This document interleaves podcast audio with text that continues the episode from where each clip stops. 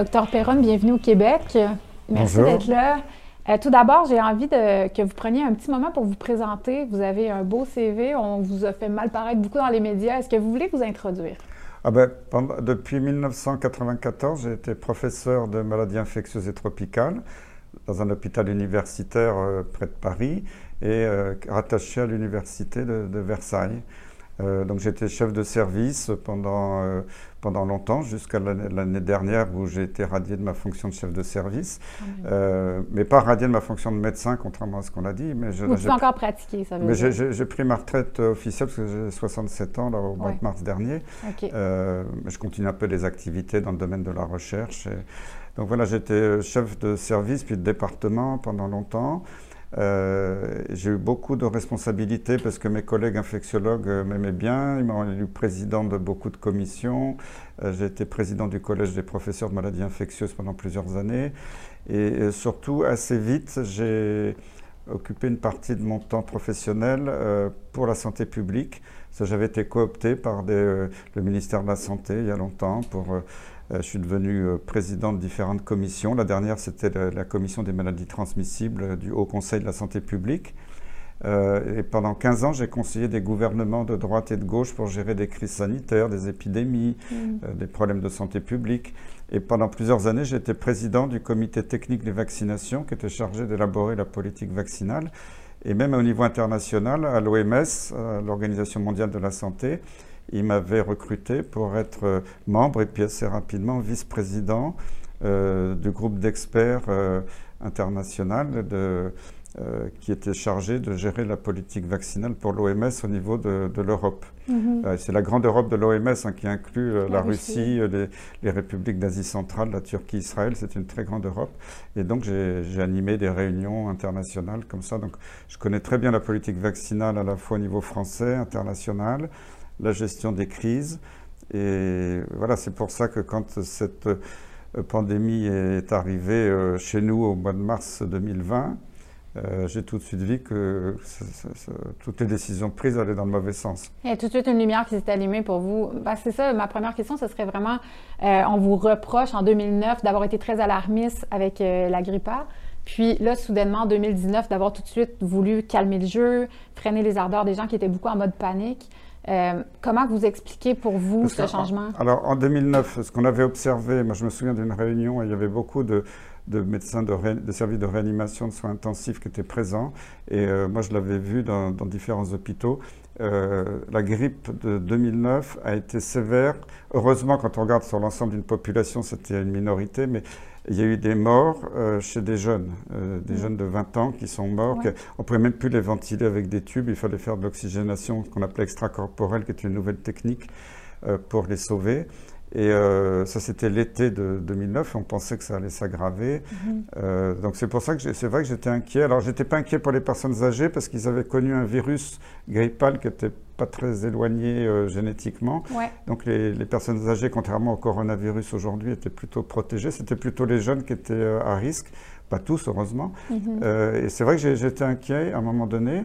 Euh, et puis c'est vrai que le, vaccin qu'on proposait, le vaccin grippal, était connu depuis des années euh, et il suffisait de changer. Ça, il n'avait pas été développé en quelques mois, ce vaccin. ça, il suffisait de changer la souche, comme on fait chaque année pour la, grippe saisonnière. Tous les ans, les, fabricants de, vaccins grippal changent les souches parce que ce pas les mêmes qui circulent. Il y a des mutants tous les ans. Exact. Donc voilà, je n'étais pas choqué qu'on développe un vaccin en quelques mois. Ça n'a rien à voir avec euh, euh, ces nouveaux soi-disant vaccins pour le coronavirus, qui sont des vaccins tout à fait nouveaux, que ce même pas des vaccins, mais des techniques tout à fait nouvelles. Euh, la, situation était complètement différente. Et, c'est vrai que ce virus grippal qui devait être très dangereux, quasiment du jour au lendemain, il a disparu à l'automne, à, la grande surprise de tout le monde, et mm-hmm. ben, tant mieux d'ailleurs. Euh, et voilà, donc la, situation euh, n'est pas vraiment la même, mais c'est vrai que je, je reconnais, mais j'étais impliqué dans la gestion de cette crise en 2009. Puis maintenant, euh, là, vous, dites justement le soi-disant vaccin, vous mettez une grosse nuance là-dessus. Vous dites que c'est de la thérapie génique, si je m'abuse. Alors, c'est même pas de la thérapie génique, c'est de la thérapie au sens propre, c'est un traitement qui soigne. Mm-hmm. c'est plutôt une substance génique. Oui, parce qu'elle euh, soigne pas. C'est vrai que j'ai utilisé le mot de thérapie, mais après je me suis dit que c'était peut-être pas le bon mot. mais je l'avais écrit dès le mois de décembre 2020. J'avais écrit une lettre en français, d'ailleurs qui avait été traduite en anglais, qui avait fait un peu le tour du monde, en disant attention On a développé en quelques mois des substances qu'on appelle vaccins, mais ce n'est pas des vaccins, c'est une technologie complètement nouvelle avec ce qu'on appelle l'ARN messager qui va faire produire par nos propres cellules des morceaux de, virus. Mhm. Euh, j'avais mis en garde en disant attention, dans certaines circonstances, l'ARN peut remonter à l'ADN. Alors d'habitude, ça va de l'ADN vers l'ARN, mais donc on m'a pris pour un idiot. On vous a beaucoup critiqué par rapport à ça. On m'a pris vraiment pour un idiot du village en disant mais il n'est pas au courant que ça va de l'ADN vers l'ARN. Et maintenant, la science me donne raison. Il y a des publications dans des grands journaux scientifiques, il y a des, virologues, des biologistes moléculaires qui confirment qu'on peut aller de l'ARN vers l'ADN. On a trouvé d'ailleurs la copie du coronavirus euh, SARS-CoV-2 qui est un virus ARN, on a trouvé la copie ADN dans des cellules humaines maintenant. Alors c'était ah d'abord in vitro. Euh, donc tout ce que j'ai dit à ce moment-là, c'est avéré vrai. Mm-hmm. En plus, maintenant, on voit que ce n'est pas des vaccins puisque ça ne marche pas. Euh, c'est surtout ça, en fait. Alors, on nous a sorti des études, mais on s'est aperçu avec l'affaire du British Medical Journal qui était sortie euh, il y a quelques mois. Il y a une américaine qui a témoigné qu'une partie des, des données avait été falsifiée. C'est pas moi qui le dis, c'est public. Euh, et après, quand on regarde l'efficacité sur le terrain, on a vu que ça n'empêchait pas la transmission, c'est gênant pour un vaccin, mhm. ça n'empêchait pas de, tomber malade, ça n'empêchait pas de faire des formes graves. Et on a vu que dans les pays qui ont massivement vacciné ces derniers temps, c'était les, dans les services de réanimation et de soins intensifs, contrairement à ce qu'ont dit certains médias, la majorité des malades étaient dévaccinés. Et, et, ça avait fait scandale en France parce que j'avais dit aux, fin novembre sur une grande chaîne de télévision. je venais de regarder les chiffres de l'Agence anglaise de santé publique. Il y a les mêmes chiffres sont sortis quelques jours après de l'Agence portugaise aussi de santé publique. Euh, les, gens vaccinés qui avaient reçu au moins deux doses de vaccin, de soi-disant vaccin, mhm. euh, s'ils rencontraient le virus euh, du SARS-CoV-2, avaient quatre fois plus de chances de mourir ça, c'était des données officielles britanniques. C'est peut-être pour ça aussi que les Britanniques, à ce moment-là, ont fait machine arrière sur la vaccination, parce qu'ils voyaient qu'ils ne pouvaient pas continuer dans cette impasse. Euh, alors évidemment, les médias ont étouffé tout ça. On disait que j'avais dit des bêtises, mais c'était des données. Euh, c'est pas moi qui les ai inventées. Donc. Euh, mais c'est drôle parce que l'Angleterre s'est rétractée là-dessus, mais le reste du monde continue. Et, pourtant, c'est des données qui devraient être bonnes pour l'entièreté. Ce, ce, qui compte quand on prend des décisions de santé publique, bon voilà, j'ai pas été aux commandes, donc j'ai pas pu prendre des décisions, mais c'est de regarder ce qui se passe dans le monde. C'est ça. Et les pays qui n'ont pas eu accès au vaccin au début parce qu'ils n'avaient pas d'argent, que bah, ça s'est très bien passé, l'épidémie n'a pas été si grave. Euh, beaucoup de pays en voie de développement ont mhm. l'habitude de méthodes naturelles, de plantes qui marchent très bien. Il y a eu des études qui ont, confirmé in vitro, même des études euh, chez l'homme qui avait démarré sur l'artémisia, par exemple. il y a eu le, Madagascar qui a utilisé la phytothérapie, l'Asie, euh, même la Chine a utilisé l'artémisia et des choses ben, comme ça. Je connais beaucoup de gens qui sont soignés avec l'artémisia. Et, et donc ces pays pauvres, pauvres entre guillemets, euh, n'ont pas vacciné ont traité alors soit avec des plantes, soit avec des vieux médicaments pas chers comme l'hydroxychloroquine, des antibiotiques. Puis après, il y a l'ivermectine qui est arrivé l'année suivante. Mhm. Ils ont eu des super résultats. L'épidémie est terminée, il n'y a plus de morts. Et puis tous les pays qui continuent à vacciner, quoi, pas à vacciner, mais à inoculer ces pseudo-vaccins en masse, continuent à avoir des cas, continuent à avoir des morts. Et plus on vaccine, plus il y a des morts. Comment vous expliquez ça? Ben, C'est parce que ce pas des vaccins, pour moi, c'est des, c'est des boosters, des facilitateurs du virus? C'est des facilitateurs du ben, virus. Ben oui, parce que quand on regarde ce qui s'est passé en Inde, en Inde, au début, euh, ben, ils ne vaccinaient pas, puis euh, le, gouvernement distribuait des petits sachets où il y avait l'hydroxychloroquine, je crois qu'il y avait la doxycycline, de la vitamine D pour quelques roupies. Bon, on mhm. pouvait se soigner. Après, il y a certains États, comme l'État de Mumbai, euh, deux, trois États qui ont vacciné massivement, et qui ont même interdit l'ivermectine. Ah et là, c'était la catastrophe. Donc, c'était à l'été 2021 où il y a eu un grand pic épidémique qui était localisé aux États qui avaient vacciné, qui n'a pas surgi ailleurs, avec des morts. Mhm. Et heureusement, le gouvernement fédéral indien a eu la bonne réaction. Il a dit bon, on arrête les frais, on arrête la vaccination. Et c'est ivermectine pour tout le monde. Et depuis, il y a encore des cas en Inde, mais l'Inde, c'est 1,4 milliard d'individus. Il, il, y a quasiment plus de morts. Euh, c'est un très bel exemple. Regardez, au, Vietnam, il n'y avait, il y avait pratiquement pas de morts, quelques dizaines entre euh, le printemps 2020 et l'été 2021. Et en juillet 2021, le gouvernement vietnamien a décidé des campagnes de vaccination de masse. Et l'épidémie est, est, partie brutalement avec des morts. Donc, on a l'exemple partout. Et comment on peut contester ça et dire que je suis complotiste Parce que je dis ça, je regarde les cartes du monde, je regarde la situation. Alors il y a des gens qui ont dit oui, c'est parce qu'en Afrique, ils ne comptent pas les morts. Bon, il ne faut pas se moquer du monde quand il y a l'épidémie d'Ebola ou de... Oui, là, on les comptait les morts, là. ouais, c'est ça. Et puis il y a des gens qui disent ben, c'est parce qu'il fait chaud, mais quand on compare des pays euh, tropicaux, euh, un climat assez comparable entre l'Amérique du Sud et l'Afrique ou l'Asie, on s'aperçoit que c'est pas lié uniquement au climat. Que Donc on a, on a raconté beaucoup de, de sornettes. Hein. Beaucoup. En fait, c'est ça, tantôt vous disiez, les médias ont rapporté des nouvelles différentes, par exemple, pendant, euh, en disant que les, vaccinés étaient ceux qui engorgeaient le système de santé, euh, les non-vaccinés, euh, alors que là, ce que vous dites, c'est qu'il y a des données qui prouvent que ce n'est pas le cas. Mais comment expliquer qu'on ait des données qui soient contradictoires? Parce que les médias s'appuient quand même sur des données? Non, les, médias s'appuient sur ce que raconte le gouvernement. Et puis, dans les hôpitaux, les statistiques ont été faussées parce que, euh, comme on a fait ces fameux tests PCR, normalement, c'est des tests diagnostiques. La PCR a été inventée. Il n'y a pas la PCR que pour le coronavirus. On l'a utilisé pour d'autres microbes, pour le sida, pour le, virus VIH quoi, et, d'autres, les hépatites. Mm-hmm. On ne doit faire de PCR que chez des malades qui ont des symptômes. L'inventeur de la PCR a toujours dit ne faites jamais mon test en population générale en dépistage, parce que dans les PCR, il y a toujours déjà un petit pourcentage de faux positifs, même si la technique est parfaite, c'est jamais parfait à 100%. Donc si vous faites, prenez des millions de gens que vous faites des PCR, vous allez avoir des milliers, des centaines de milliers de faux cas c'est des cas de tests positifs, mais c'est des gens en pleine forme qui ne sont pas du tout malades, mais ils vont être mis dans les registres comme étant malades. Oui, c'est ça. Après, on va faire des enquêtes autour des cas, on va découvrir encore des gens positifs. C'est comme ça qu'ils ont inventé des épidémies dans des écoles. Il n'y avait personne de malade. Il suffit qu'il y ait un écolier ou deux qui soient positifs. On va trouver quelques cas autour un, professeur qui est positif, on va fermer l'école. Et en France, le ministre était tout fier de dire il y a 1000 écoles fermées parce que l'épidémie ah, flambe.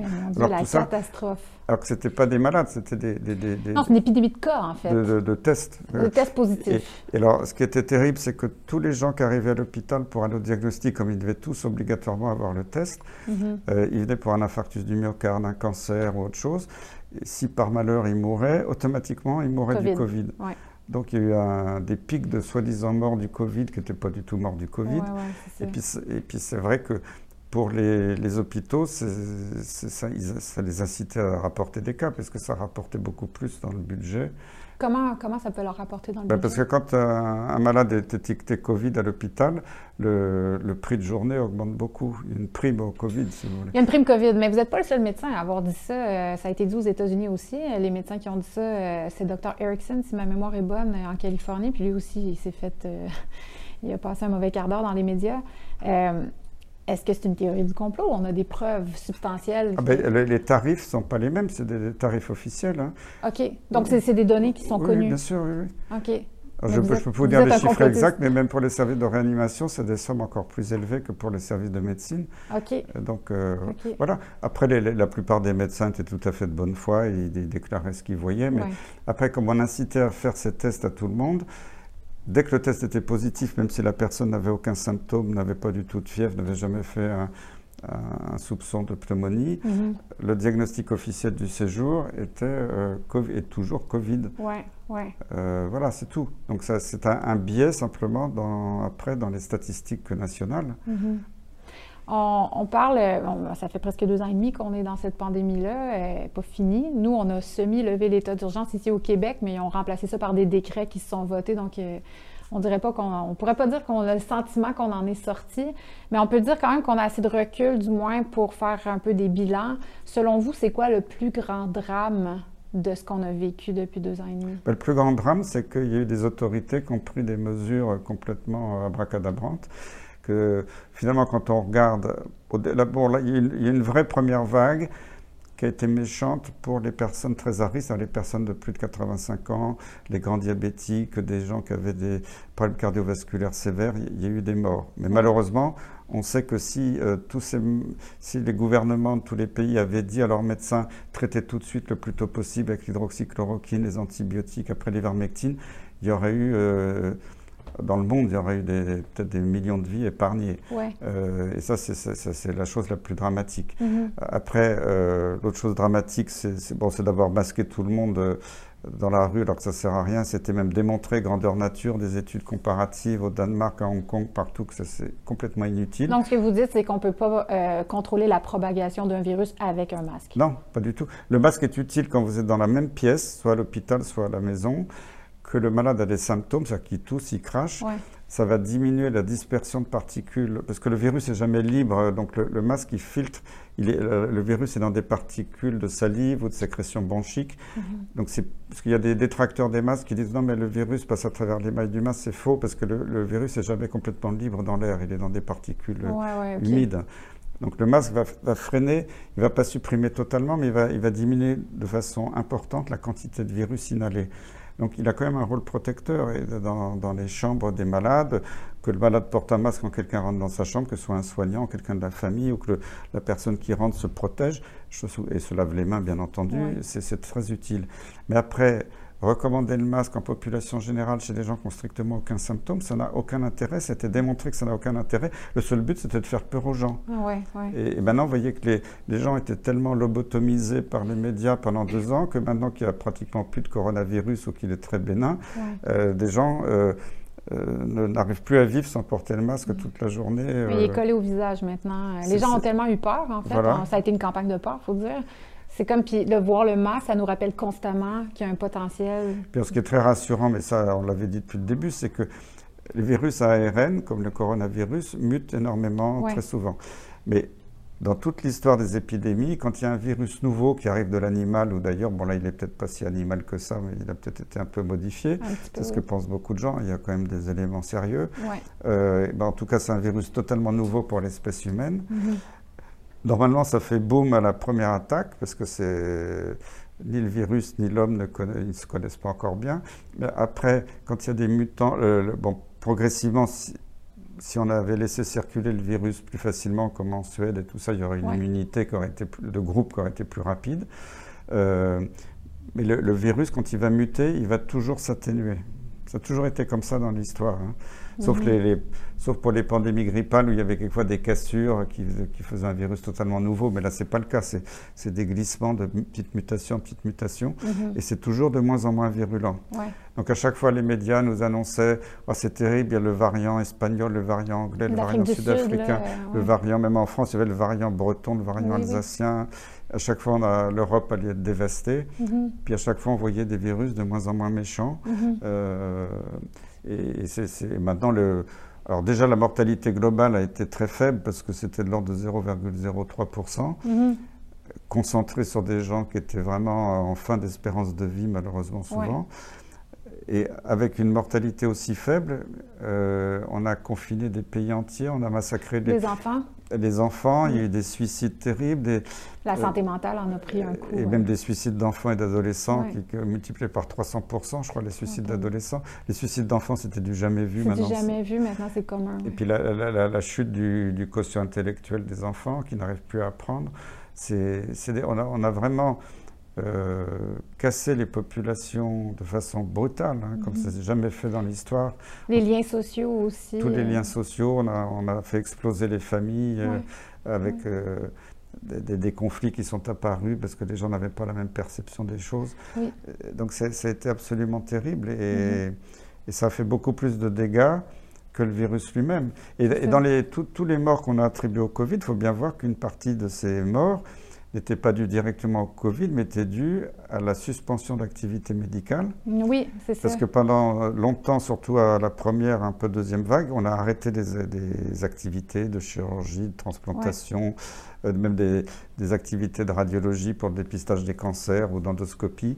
Euh, donc des gens n'ont pas été pris en charge à temps pour mm. avoir un je sais pas, quelqu'un qui a vu un infarctus du myocarde, on devait lui mettre un stent euh, pour euh, dilater ses coronaires.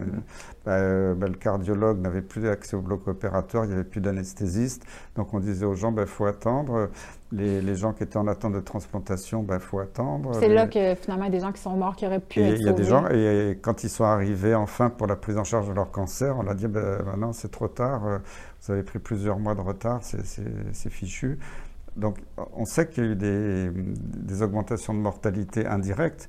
Et puis, alors, je ne sais pas si c'était le cas au Canada, mais en, France, euh, quand ils ont rendu le pass vaccinal obligatoire un peu partout, euh, des gens n'ont pas eu accès à la fois des cabinets médicaux, à des cliniques privées, à des hôpitaux, s'ils n'avaient pas le pass vaccinal. On leur a refusé la prise en charge, les examens radiologiques, leur chimiothérapie pour leur cancer. Au début, euh, c'était vraiment alarmant. Oui, y avait et, et, là, il y a des gens qui sont probablement morts par milliers de non-accès aux soins. Puis on n'a pas forcément ces données-là, on suppose, mais ce n'est pas chiffré encore. Ce n'est pas chiffré, mais bien entendu, parce que euh, les autorités ne veulent surtout pas qu'on compte ça précisément. Non, c'est ça, ce ne serait pas à leur avantage, j'ai l'impression. Euh, j'ai beaucoup pensé aux enfants pendant la pandémie. J'ai eu un bébé pendant la pandémie. Euh, J'étais quand même reconnaissante parce qu'autour de moi, les gens ne portaient pas de masque. J'étais très inquiète pour le développement de son langage, euh, pour l'empathie. Euh, on sait qu'il y a des études qui sont sorties comme quoi ça crée des retards. Vous venez de le nommer justement. Puis, euh, selon moi, les enfants sont les grandes victimes de la pandémie, aussi par la vaccination, parce qu'on a voulu les vacciner alors qu'on sait qu'ils n'étaient pas vraiment à risque en attrapant. Et qu'ils ne transmettent pas parce qu'ils ne font pas de symptômes. Ah, OK, donc en plus, ils sont des moins gros transmetteurs ben étant asymptomatiques. Selon vous, par rapport aux enfants, par rapport à la vaccination, c'est quoi votre opinion? Ben, il ne faut surtout pas vacciner les enfants, ça n'a strictement aucun intérêt. Ils ne sont pas à risque, ils ne font pas de forme grave. Il y a eu quelques morts, mais ça se comptait sur les doigts d'une main. À la première vague en France, c'était rarissime. C'était des enfants qui avaient des maladies, euh, des terrains génétiques très particuliers. Mhm. Et puis après, les, autres vagues qui étaient des vaguelettes, euh, on n'a plus vu de morts d'enfants. Et les... il, y a eu, très peu de formes sévères chez l'enfant, c'était des formes bénignes. Et euh, c'est vrai que il y a ce débat, savez, sur les asymptomatiques qui transmettent ou pas. Normalement, dans une maladie infectieuse, un asymptomatique ne transmet pas facilement parce que pour transmettre, il faut cracher, il faut diffuser du virus. Alors, on peut, un jour ou deux avant l'apparition des signes cliniques, avoir un petit peu de virus dans son corps, mais la quantité de virus qu'on va excréter va être très faible. Mhm. Donc le risque de contagion est beaucoup plus faible. Alors, Je ne dis mhm. pas qu'il est complètement nul, mais à l'échelle d'une population, ça n'a pas énormément d'impact. Ce n'est pas, pas les asymptomatiques qui créent l'épidémie, c'est les symptomatiques. Comme Fauci l'a déjà dit. Et, d'ailleurs, moi, si j'avais à gérer l'épidémie au début, c'est quoi le BABA qu'on apprend au jardin d'enfants quand on apprend à être infectiologue ou épidémiologiste, c'est d'isoler les cas. Mhm. Or, on a dit aux gens, ben, restez chez vous, mais on leur a pas dit, euh, enfermez-vous dans une chambre, mettez le masque quand euh, votre conjoint vient vous donner à manger ou vous, vous l'avez. Euh, on a dit, ben, contaminez joyeusement toute la famille, prenez du doliprane, et puis on ne leur a pas parlé de l'oxymètre si jamais il commence à étouffer. Puis appelez le numéro d'urgence si jamais vous vous étouffez. Vous êtes mort, finalement. Donc, donc, voilà, on n'a pas, on on pas isolé les, on pouvait isoler les gens qui n'avaient pas beaucoup de symptômes graves à la maison, mais avec des, en, faisant respecter par la famille des mesures strictes de, de confinement, mais intrafamiliales, c'est-à-dire le masque dans la pièce, la désinfection des mains. Euh, et à côté de ça, alors on n'a pas isolé les gens, et puis on a isolé des dizaines de millions de gens en parfaite santé. En parfaite santé, ce qui était du jamais vu. C'est du jamais vu, c'est complètement aberrant, ça n'a eu aucun impact sur la... on l'a bien vu que l'épidémie a continué à se transmettre. Ça, en fait, ça n'a pas vraiment changé C'était complètement débile et on, beaucoup on l'a dit dès le début, mais on s'est fait, fait, insulter en disant qu'on disait n'importe quoi, qu'on était pour la diffusion de l'épidémie. C'était un non-sens absolu. Une épidémie, on isole les cas, s'il y a des traitements, on, on les donne le plus rapidement possible. Il y, a eu ce débat, il y a eu ce débat, oui, mais alors la chloroquine, ce n'était pas encore complètement prouvé. C'était quand même Anthony Fauci qui avait dit, euh, écrit dans un grand journal médical il y a quelques années. Anthony Fauci, c'est le responsable de l'Institut de recherche pour les maladies infectieuses aux États-Unis, qui dépend du NIH. Euh, il avait écrit suite à l'expérience chinoise du, du, SRAS il y a quelques années, qui était un coronavirus de chauve-souris, euh, ben, si jamais il y a une nouvelle épidémie de coronavirus, le meilleur traitement sera probablement l'hydroxychloroquine. Il l'avait dit, écrit. Puis là, d'un seul coup... C'est plus bon. Euh, c'était plus bon. Notre ministre a même euh, restreint la prescription de chloroquine juste avant que l'épidémie arrive en France. C'était quand même bizarre. Mhm, mhm. donc, et alors, ce qu'ont dit les, les, les, les puristes proche des autorités, c'est-à-dire oui, mais alors tant que ce n'est pas démontré formellement avec un tirage au sort contre placebo, on n'a surtout pas le droit de l'utiliser, c'est dangereux. Alors dangereux, il y a des milliards de gens qui ont pris de la chloroquine, l'hydroxychloroquine pendant des décennies. Bon, il y a quelques précautions à prendre dans certains cas, mais enfin bon, ça. On connaît les résultats C'est des médicaments très sûrs quand on les emploie normalement en prenant les précautions. Euh, Alors d'un seul coup, c'était... Et alors, ce sera un médicament tout nouveau avec des, risques euh, toxiques. Euh, je suis d'accord qu'on prenne des précautions, mais là c'était un vieux médicament utilisé. Il y avait quand même de fortes présomptions que ça marchait. Il y avait même des publications chinoises qui étaient sorties avant que le virus n'arrive en France même des études randomisées contre placebo. Alors, il n'y avait pas des effectifs énormes, mais qui démontraient que ça marchait. Mhm. et, là, moi, je me suis appuyé sur les anciens écrits de l'OMS, mais l'OMS, quelquefois, oublie ce qu'elle a écrit, qui disait en cas de pandémie, d'épidémie brutale, etc., et dangereuse, euh, il est hors de question de faire de la science pure et du, placebo et des études randomisées, il faut agir. Mhm. Euh, et même si le traitement ne s'est pas encore prouvé qu'il est parfait, à l'époque, les gouvernements, nos ministres de la Santé de différents pays auraient dit ben, euh, chaque pays va mettre 100 malades, même une étude ouverte, sans groupe témoin, 100 malades, euh, on les surveille bien, on les traite. Euh, le plus tôt possible, on évalue. Ils auraient vu qu'il y aurait eu pratiquement zéro bah, mort. C'est ce qu'ils ont fait avec professeur Raoult aussi. Et ça aurait été réglé en quelques semaines. C'est ça. Euh, ils ont fait des espèces d'usines à gaz, d'études randomisées qui n'ont rien donné. Et quand ils ont vu que la chloroquine marchait dans les études randomisées, ils ont donné l'ordre d'arrêter les inclusions dans le groupe chloroquine, parce que l'étude du Lancet qui était une étude frauduleuse qui disait soi-disant que la chloroquine ne marchait pas, était dangereuse, euh, était sortie. Euh, alors qu'on a vu que sur les, analyses intermédiaires, parce que les diapositives de l'analyse intermédiaire avaient fuité, euh, montraient que le, seul groupe de patients qui avait bien marché sous traitement, c'était le groupe hydroxychloroquine. Mais euh, les, responsables des études ont dit non, ça ne marche pas, parce qu'on n'avait pas encore atteint la puissance statistique officielle, parce qu'il faut avoir un euh, des valeurs statistiques significatives pour confirmer que ça marche. Mhm. on n'y était pas encore arrivé parce qu'ils ont fait arrêter l'inclusion avant, qu'il y ait suffisamment de patients. Bon, tout ça, c'était de la manipulation grossière. Ouais, c'est ça. Euh, et, tout, a été fait en dépit du bon sens. Est-ce que vous parlez à contre-courant depuis le début de la pandémie. Ça vous a valu quand même de perdre votre poste de chef euh, de service euh, à l'hôpital où vous travaillez. Comme vous le disiez tantôt, vous avez pris votre retraite, mais vous aviez beaucoup à perdre. C'est quoi vos, quoi vos motivations de continuer de le faire? Ah ben, D'abord, ma, motivation, c'est la vérité. Mm-hmm. vous savez, j'avais déjà 20 ans de combat sur la maladie de Lyme, mais aussi une grande manipulation pour des raisons militaires, politiques, de corruption, etc. Donc, et puis de manipulation des grands journaux médicaux. Donc j'avais un peu l'habitude de ce monde-là, si je puis dire. Et puis là, ça m'a sauté aux yeux tout de suite. Donc j'ai dit, je ne peux pas laisser faire ça. Il y a comme ça la vie des gens qui est en jeu. Puis je, moi, j'ai quatre filles. Maintenant, j'ai un petit-fils. C'est pour mes enfants. Pour, euh, je ne peux pas laisser comme ça la population se laisser berner, manipuler, mm-hmm. avec la complicité des médias. Quand on mm-hmm. voit qu'Emmanuel Macron, c'est lui-même qui l'a dit, bon, il a versé en trois fois en un an et demi, mais il a donné 3 milliards d'euros aux grands médias, en plus de ce qui touche, euh, des dizaines de millions qui touchent chaque année du gouvernement, plus des publicités, plus ce que la Fondation Gates a donné à certains journaux. Donc ils étaient déjà richissimes, et en plus on leur donne 3 milliards. Comme, et avec le dernier versement, pour les vœux de... Quand j'avais adoré, quoi, adoré, quand Emmanuel Macron a, rassemblé toute la presse début janvier pour les vœux, en les remerciant d'avoir contribué à lutter contre les fausses nouvelles. Oh. Waouh Là, c'était hurler de rire. Et puis, il leur remet une petite rallonge euh, de quelques centaines de millions d'euros juste avant les élections. Non, ah. mais Là, euh, mais les conflits d'intérêts. Hein. on se moque du monde parce que s'il n'y avait pas eu les médias, il n'y aurait pas eu cette peur qui était insufflée tous les jours, tous les jours, tous les jours aux Français. Les, moi, je connais des gens, ils étaient persuadés qu'ils allaient mourir. ils étaient terrorisés, vraiment. Euh, alors que c'est une maladie dont la mortalité était très très faible. D'ailleurs, quand on regarde avec le recul, maintenant sur l'ensemble de l'année, il y a il y a eu à peine un petit, il y a eu une surmortalité un petit peu dans certains groupes à risque à la première vague, mais après ça s'est lissé progressivement. Et maintenant on est, à des taux de mortalité comparables à des, virus saisonniers euh, respiratoires qu'on voit tous les ans.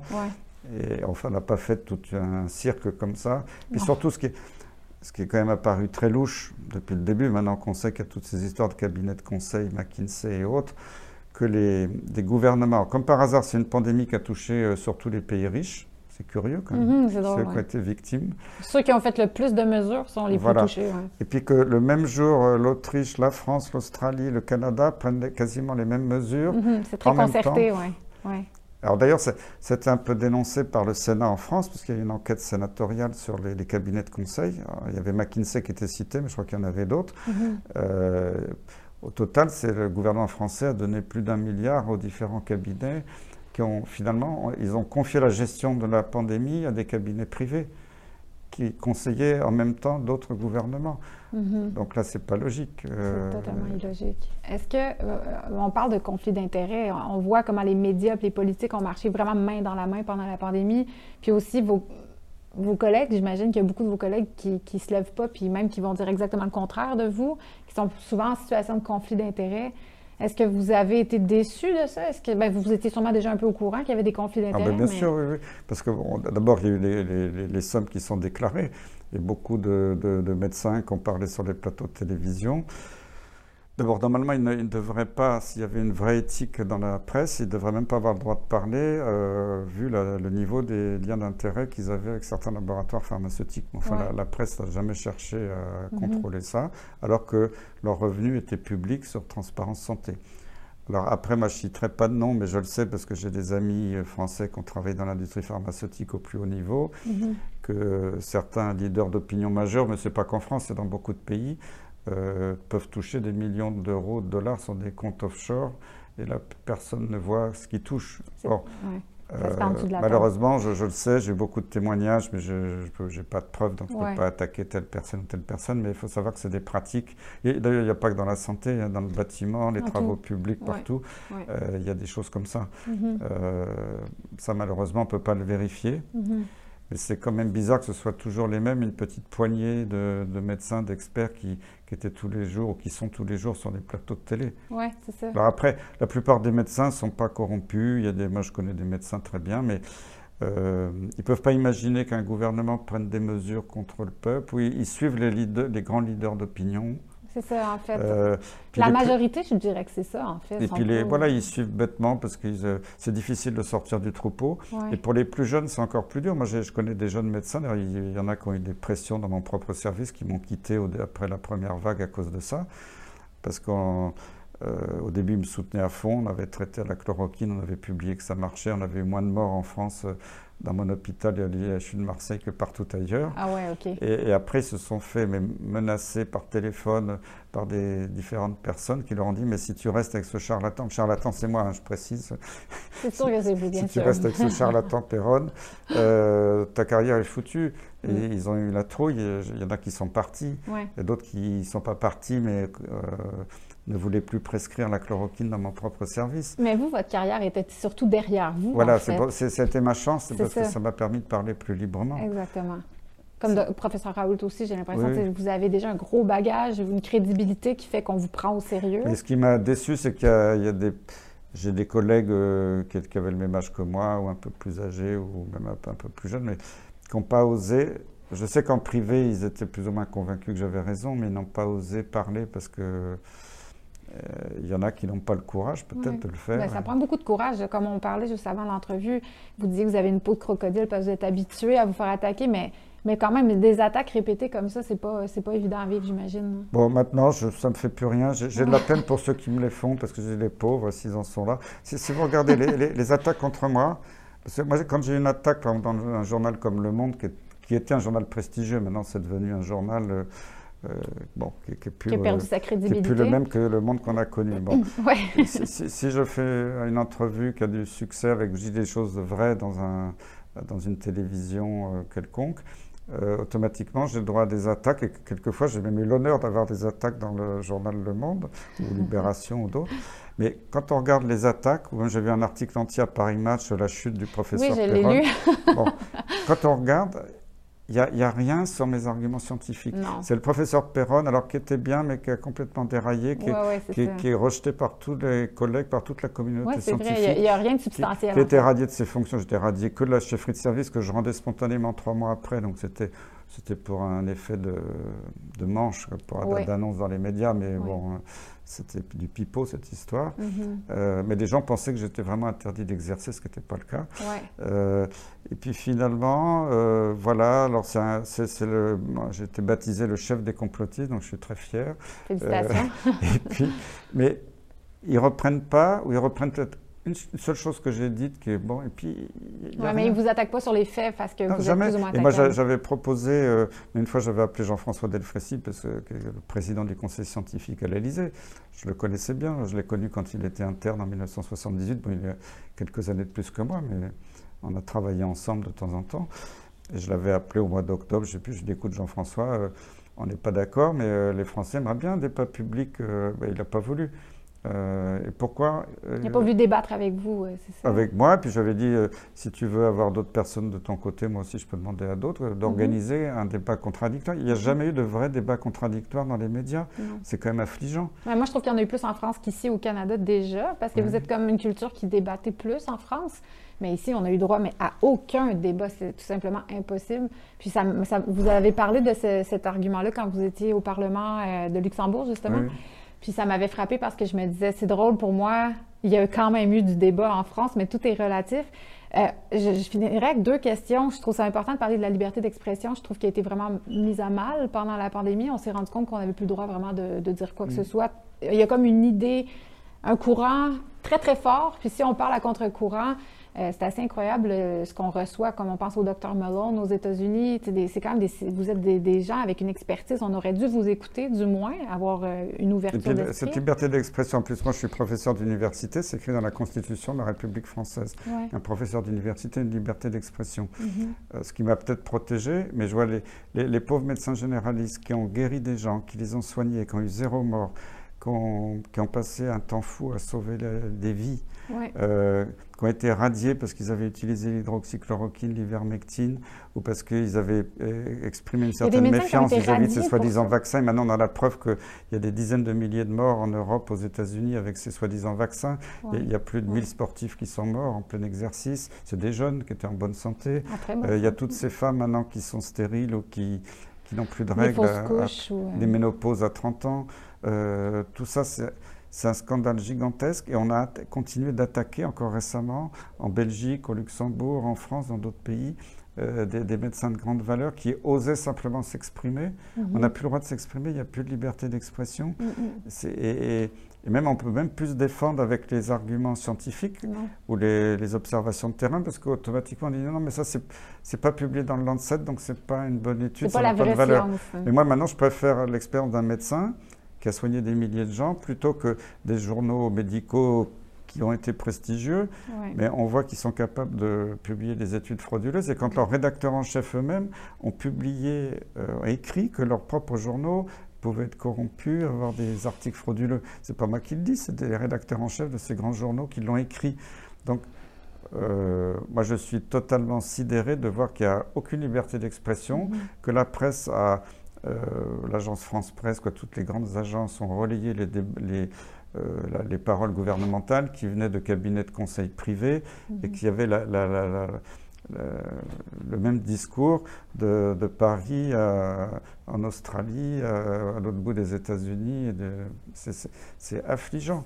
Et qu'on n'ait même plus la liberté. Et dès qu'il y en a un qui l'ouvrait, on disait Toi, tu es un complotiste, tu n'as pas de droit au chapitre. En fait, on a le droit de le dire. Vous avez écrit quand même deux livres, mais par contre, le, traitement qu'on nous réserve est, assez extrême. Puis c'est deux poids, deux mesures parce qu'eux aussi se sont trompés dans leurs prédictions. Euh, L'OMS parlait de 3,4% je pense, de morts. Eux aussi se sont trompés. Aussi ont fait, mais ça, on n'en parle pas. On regardez la, vitamine D. J'ai le souvenir de collègues infectiologues sur les chaînes de télévision en 2020 qui disaient la vitamine D, c'est des bêtises, ça ne marche mhm, pas, c'est un scandale. Or, Raoult avait montré que les gens carencés en vitamine D mouraient plus ou faisaient plus de formes graves. Bon, il s'est fait insulter. Bon, maintenant, c'est l'université d'Angers vient de faire une étude randomisée démontrant que la carence en vitamine D aggrave le Covid. Alors maintenant, c'est publié. Les gens, ah ben oui, tiens, c'était vrai. Mais les, les, médecins ont été ennuyés quelquefois par les autorités parce qu'ils osaient dire qu'il fallait donner de la vitamine D. Mhm. Il y a même une députée qui a, qui a fait une campagne anti-vitamine D en disant que c'était dangereux pour la santé, que c'était même un perturbateur endocrinien. Oui, mais c'est connu depuis tellement longtemps que la vitamine D, c'est bon pour le La vitamine D, euh, l'industrie pharmaceutique n'aime pas, parce que ça fait tellement de bien à la santé que... Et ils vendent moins de médicaments après, oui, je comprends. Mais voilà, non, mais c'est un exemple que je cite, mais, il y a la même chose maintenant, l'ivermectine, l'hydroxychloroquine, il y a des méta-analyses, il n'y a plus aucun doute que ça marche. Vous avez quand même des gens, des journalistes qui continuent, non, mais la, chloroquine, l'ivermectine, c'est pas prouvé.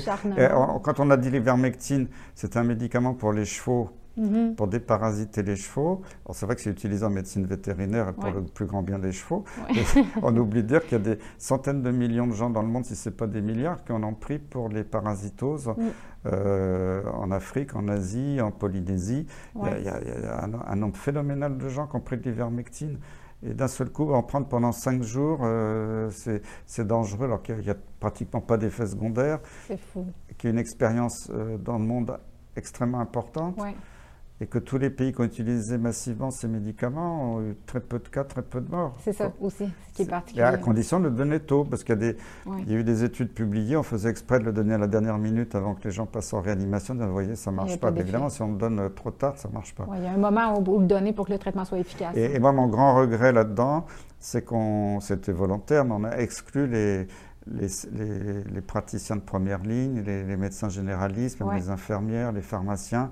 On leur a dit, bon, vous, vous n'y connaissez rien, mhm. euh, vous occupez pas des malades, laissez-les crever à petit feu à domicile et après c'est nous à l'hôpital qui allons gérer. Mais quand on arrivait à l'hôpital, euh, on était quelquefois en danger de mort parce qu'on n'avait pas de... On avait attendu trop longtemps. Heureusement, il y a quelques hôpitaux qui ont accepté de traiter discrètement par la chloroquine sans trop le dire pour ne pas avoir d'ennui, euh, au plus grand bénéfice de leurs patients. Mais il y a des hôpitaux, les taux de mortalité ont été très importants mhm. parce qu'ils ont refusé les traitements qui marchaient.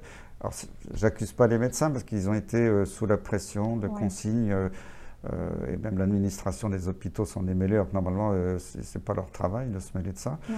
Mais c'était c'était quelque chose d'horrible que j'ai jamais vu dans l'histoire de la médecine, hein, ce, cette tentative de contrôle. Le contrôle venait de où, selon vous? Ah ben, Du gouvernement, euh, mhm. qui donnait des ordres à tout le monde. et c'était relié par le Conseil de l'ordre des médecins, par, par la Haute Autorité de Santé. Par, un autre scandale totalement énorme, c'est que ces soi-disant vaccins qu'ils ont développés en quelques mois, normalement un vaccin c'est 10 ans. Mhm. Il faut d'abord faire des études préliminaires chez l'animal. Alors je crois qu'ils avaient commencé à en faire chez des rongeurs, puis ils sont morts. Après ils ont dit non, on n'a pas besoin de faire d'études animales. Pas nécessaire. Donc l'homme a été le premier animal testé. Mhm. On est toujours en phase expérimentale. Euh, donc normalement il faut 10 ans pour que ce soit autorisé. Et pour la femme enceinte, il faut attendre encore 10 ans après la commercialisation définitive avant de leur commander une femme enceinte. Là, on a piqué des femmes enceintes. On, a, même encouragé, on a encouragé les femmes enceintes à se vacciner, alors qu'on sait que ça donne des fausses couches, des, des bébés qui sont avec des malformations, etc. Ça, j'ai trouvé ça criminel de, vacciner des femmes enceintes avec des produits expérimentaux dont on ne connaissait rien et dont on voit maintenant la, la, fréquence des effets secondaires, on voit l'augmentation des cancers, l'augmentation des maladies thromboemboliques. Et cette histoire des pilotes et des navigants c'est quand même dramatique. Euh, l'année dernière, déjà, il y avait des pilotes qui étaient décédés après la ah, vaccination. Euh, et, là, maintenant, il y a des procès. Alors, malheureusement, en France, c'était rejeté par le Conseil d'État tout de suite, mais il y a des procès internationaux avec des avocats américains. Euh, parce qu'il y a. Alors, heureusement, les pilotes et les navigants, il n'y en a pas beaucoup qui sont morts, mais beaucoup font des accidents cardiovasculaires mmh. en vol parce qu'il y a moins d'oxygène, moins de pression. Mmh. Et il y en a qui font des, des accidents vasculaires cérébraux, des mhm. infarctus du myocarde, des embolies pulmonaires. en altitude. Oui, et il y a des. Moi, j'ai discuté avec des pilotes. Il y a des dizaines d'avions qui ont été détournés à la dernière minute parce que le pilote n'était pas bien. Alors, on, disait aux passagers, vous inquiétez pas, il y a un petit problème technique. Ah on est obligé d'atterrir. Mais, l'autre jour, quand j'étais dans, je revenais de Copenhague, j'étais dans un vol d'Air France et je discutais avec les avec l'hôtesse des stewards, ils m'ont dit bah, il y a encore récemment un avion qui a atterri en urgence en France euh, dans ces conditions-là. Wow, et, ça, personne n'en parle. Non, les médias et quand j'en ai parlé, j'ai eu le droit d'être attaqué par un site de TF1 qui a dit que je racontais des bêtises. que J'ai l'habitude de raconter des bêtises. ils ne vérifient même pas les informations, ils ne vont même pas voir les syndicats de pilotes, ils ne vont même pas voir que les. Non, c'est ça. En fait, on fait juste vous attaquer personnellement. Vous dites des bêtises, on s'arrête. Parce que ça fait peur quand même, les, que les gens disent je ne vais plus prendre l'avion parce qu'il y a des problèmes. De... Et les, les, avocats des pilotes américains demandent l'arrêt immédiat des campagnes d'obligation vaccinale chez les navigants. Mhm. Mais justement, c'est ma dernière question. On n'a pas beaucoup parlé des effets secondaires de la vaccination. Euh, puis je pense qu'on a assez de recul maintenant pour savoir que c'est peut-être pas un franc succès, en tout cas. Euh, ici, au, Canada, encore, on ne peut pas voyager si on n'est pas vacciné, on ne peut pas travailler si on n'est pas vacciné. Dans beaucoup, euh, comme mm. moi, je suis comédienne, je ne peux pas être sur un plateau si j'ai pas trois doses. Même pas deux, c'est trois. Donc, il y a encore beaucoup de gens autour de moi, je sais, qui ne peuvent pas travailler. Euh, alors qu'on sait que la pandémie est rendue très, très euh, minime. il ne se passe plus grand-chose. Euh, selon vous, c'est quoi, vous, votre bilan des effets secondaires? Ben, c'est énorme. Parce que si vous vous souvenez, quand il y a eu la grippe porcine du temps de quand Ford était président des États-Unis, donc ça, c'est vieux, ça fait longtemps. Euh, il avait voulu vacciner toute la population américaine. Et je crois que c'est après 20 ou 25 morts, je ne sais plus le chiffre exact, ils ont arrêté tout en disant, oh là là, il y a 25 morts, c'est terrible, on arrête. Là, là il y a des dizaines de milliers de morts en Amérique du Nord, des dizaines de milliers en... Mais est-ce qu'ils sont associés au vaccin? Oui, mais c'est, dans les, c'est reporté dans les banques de d'enregistrement des Parce qu'ici, moi, j'ai l'impression qu'il y a comme les effets secondaires sont pas répertoriés. Il y en a des dizaines de millions, il n'y a pas de problème en continu. Toutes ces femmes qui n'ont plus de règles, il n'y a pas de problème en continu. Les, il n'y a rien pour nous arrêter. Les, les sportifs qui meurent, on n'a pas de problème en continu. Il y en a plus de 1000 qui sont morts. Et il faut s'arrêter à un moment donné. Et ça sert à quoi euh, Vacciner, soi-disant vacciner pour une maladie qui ne tue plus, ou pour lesquelles on a des, pour les quelques personnes à risque qui font des formes graves qui existent encore malheureusement, il y a des traitements qui marchent à plus de 90% si on les donne tôt. Donc le problème il est réglé. Pourquoi il n'y a pas de moratoire? Pourquoi on arrête eh, Parce qu'ils veulent, euh, ils veulent leur but c'est pas la pandémie, leur but c'est d'inoculer ces produits à un maximum de gens. Euh, Vous pensez Qui nous rendent malades? Ben, et, regardez l'explosion des cancers, c'est tous les cancérologues témoignent dans le monde. Moi, je connais des radiologues qui me disent qu'ils n'ont jamais vu autant de cancers dans les dépistages euh, actuellement. C'est pas inventé tout ça. de toute façon, ça va sortir parce que les statistiques. Ils ne seront pas capables de cacher ça. commencent à émerger. On ne peut pas cacher ça éternellement. Hein. Ben, écoutez, je vous remercie. Euh, je pourrais vous parler pendant des heures, ben mais je vous remercie pour votre temps. Euh, puis vous êtes ici pour la Fondation des droits de Stéphane Blais. Euh, donc, euh, ben, pour, pour, terminer, est-ce que vous voulez parler un peu du rôle que vous avez joué, puis on pourra finir là-dessus avec, avec la Fondation au Québec? Euh? Ah oui, alors la Fondation m'avait contacté assez tôt pour les aider à rédiger un rapport. Je n'ai pas été le seul, il y en a d'autres qui ont contribué à un, gros rapport pour mettre en cause un petit peu la, gestion de la crise par les autorités du Québec. Mm-hmm. Donc moi j'adore le Québec, j'adore les Québécois, donc j'ai accepté avec plaisir parce que euh, j'ai vu qu'au Québec, malheureusement, il n'y avait pas beaucoup de médecins ou d'experts qui avaient osé parler un petit peu et, dire la vérité. Il n'y en a pas vraiment. En et, et, donc, euh, moi, et particulièrement le Québec, ça m'a fait plaisir d'essayer de contribuer à aider les, les, Québécois dans cette situation difficile. Ben, merci beaucoup, c'est très apprécié. C'est un plaisir, merci. merci.